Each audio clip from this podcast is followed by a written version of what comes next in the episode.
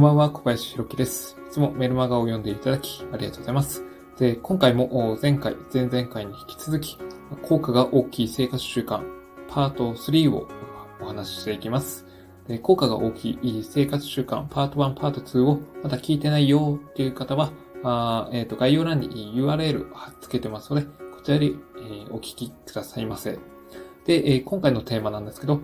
収入アップに効く食事です。で、え今回お話しする内容の元ネタは、年収を激変させたいなら食事を変えなさいというタイトルの本で、えー市川優太さんが書かれたものです。まあ一応こちらの本につきましても URL を載っけてますので、もしよかったら購読してみてください。え Kindle Unlimited に加入されている方であれば、あの、ただで読めますので、まあ読む価値はものすごくあると思いますので、えもし興味がありましたら一度ご覧になってくださいませ。という感じで、えーまあ本題に入っていこうと思うんですけど、まあ、あの、ざっくりこの本の、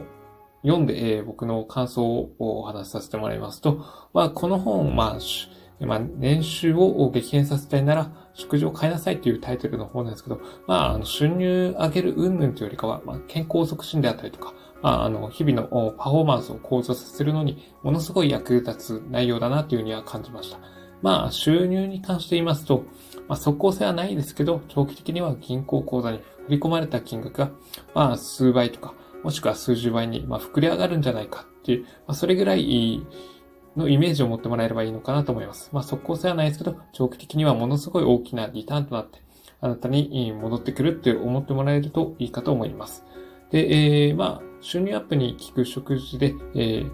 あの、重要ポイントをまとめたものをここでお話していきます。で、あの、毎日の食事っていうのは、やっぱり大切ですよね。まあ、これも自己同士の一つだというふうに思います。まあ、自己同士といえば、何かセミナーに参加したりとか、本を買ったりとか、教材を買ったりっていうイメージがあるかもしれないですけど、まあ、あの、それもだ、もちろん大切なんですけど、まあ、食事っていうのが、やっぱり生きていく上では欠かせないものであって、ものすごい大事なものだなっていうふうに思っております。で、これを意識的に、まあ、見直すことで、やっぱり健康づくりに役立ったりとか、まあ、日々の生産性を高めたりとか、で、それから、まあ、収入アップにつながるというふうに思っております。で、あの、思考とか、まあ、感情もコントロールする、まあ、脳も、やっぱり食事で、大体できているわけなんですよね。まあ、この食事をおろそかにすることで、あの、やっぱり体調不良が起きたりとか、あの、脳が思うように機能しないとかっていう不具合がやっぱり出てきます。で、やっぱりいいコンディションになると、まず、やっぱり活動が良くなって、やっぱり気持ちも良くなりますよね。で、まあ、集中して仕事に取り組めます。まあ、これによって、やっぱりスピーディーに一つ一つの仕事を終わらせることができて、やっぱり仕事のスピードが上がりますと、周りからの評価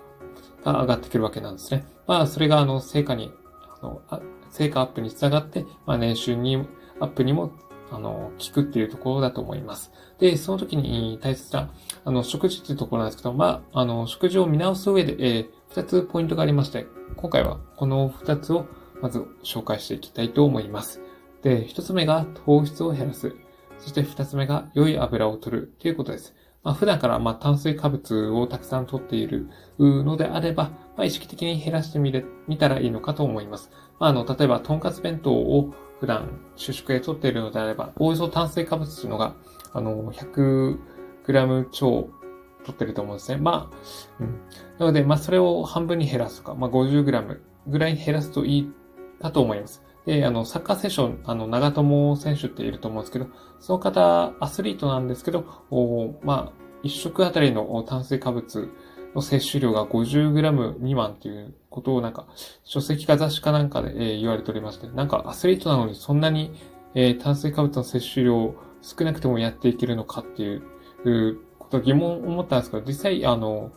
減らした方が、あの、体の動きが良くなるとも言われているので、まあ、あの、脳を使って仕事をする、うオフィスワーカーにとってはなおさらだなというふうには思います。なので、うん、あの、意識しないと、まあ、どんどん、こう、白ご飯であったりとか、なんか甘い、こう、ショートケーキではないですけど、アイスクリームとか、まあ、あの、パンとか、そういったものから、も、どんどん、炭水化物っていうのは、まあ、糖質ですよね。糖質っていうのをどんどん摂取してしまいますので、ここは、ここは気をつけてもらいたいなと思います。まあ実際に糖質いっぱい取りますと、まあ消化にものすごい時間取られるっていう、だいたい8時間とかかかるのかなっていう意味は言われてるんですけど、そうなってきますと、その間やっぱりこう消化にエネルギー持っていかれて、本来仕事に当てられるはずの、あの、何ですかね、集中力とかがちょっと奪われるような、そういった感じになるんですよね。そう考えますと、あの、余分にこう、炭水化物っていうのは取りすぎない方がいいのかなっていうには思います。で、あの、実際私たちが、あの、誕生して、えー、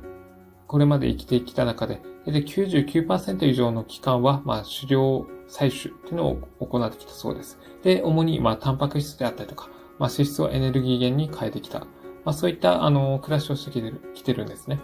で、まあ人類誕生から400万年は経つんですけど、まあ糖質を燃料にして生活し始めたのは、わずか1年ほど前のことであって、まあ糖質を主要なエネルギーとした生活にそもそも対応できていないので、まあ過剰な糖質の摂取は、まあ体に至るところに、まあ不具合が、まあ発生する原因になるそうです。まあ、さらに甘いものを食べたりすると、まあ、また食べたくなるっていう、ちょっと糖質の悪循環を引き起こすことも、あの、起こりかねますので、えー、まあ、糖質を減らす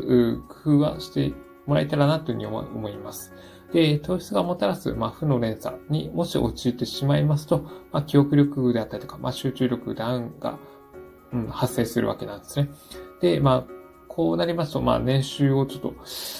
まあ、下げないとは言えないですけど、ちょっと上げるのを阻害してしまうかなというふうに思います。特に、まあ、会社員の方であれば、まあ、仕事に成果に関わらず、まあ、毎月ほぼほぼ同じだけの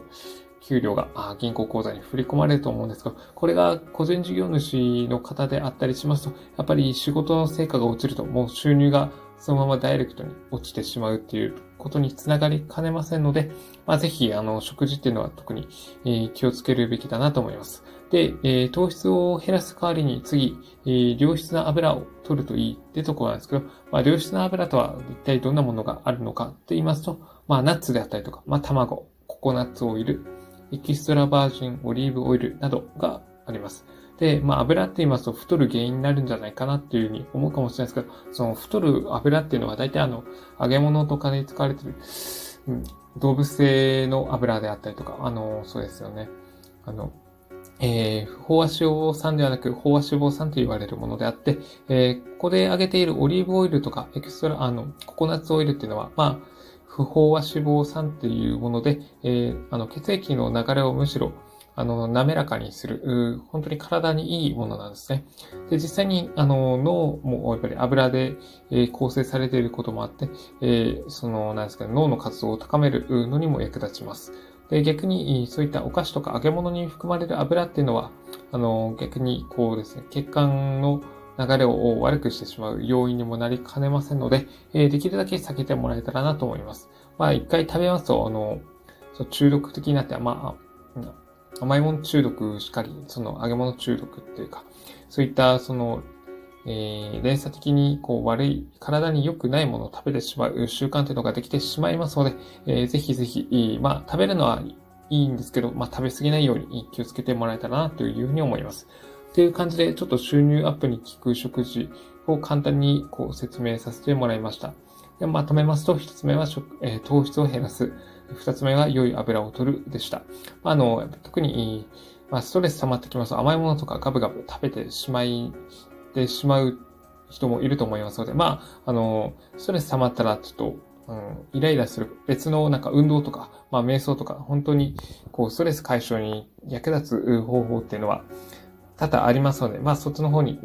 実践してもらえたらなと思います。まあとはいえ我慢しすぎると、あの、それもまたストレスになると思いますので、まあ程よく自分をこう、なんですかね、慰める意味っていうか、自分を褒める意味で、えなんかおやつとかを与えてみるとは、それはいいかなと思います。まあ、くれぐれも摂取する量とか頻度を気をつけてもらえたらなというふうに思います。という感じで今回のテーマをおしまいにししたいと思います。あ、あとそうだ。あの、最後に、私、今、メルマガを毎日発行しておりまして、えー、その中で、えー、の、個人があの情報発信で稼ぐ仕組み作りっていうのをテーマでお伝えしています。まあもちろんあの、稼ぐための方法もそうなんですけど、やっぱり日々の生産性とか、まあ、パフォーマンスを上げるために必要な情報も一緒にお届けしていってますので、もし興味がありましたら、あの、概要欄に貼り付けている URL より登録の方をお願いいたします。そういう感じで、え今回のテーマをおしまいにします。今回のテーマは収入アップに効く食事でした。ここまでご清聴いただき、ありがとうございました。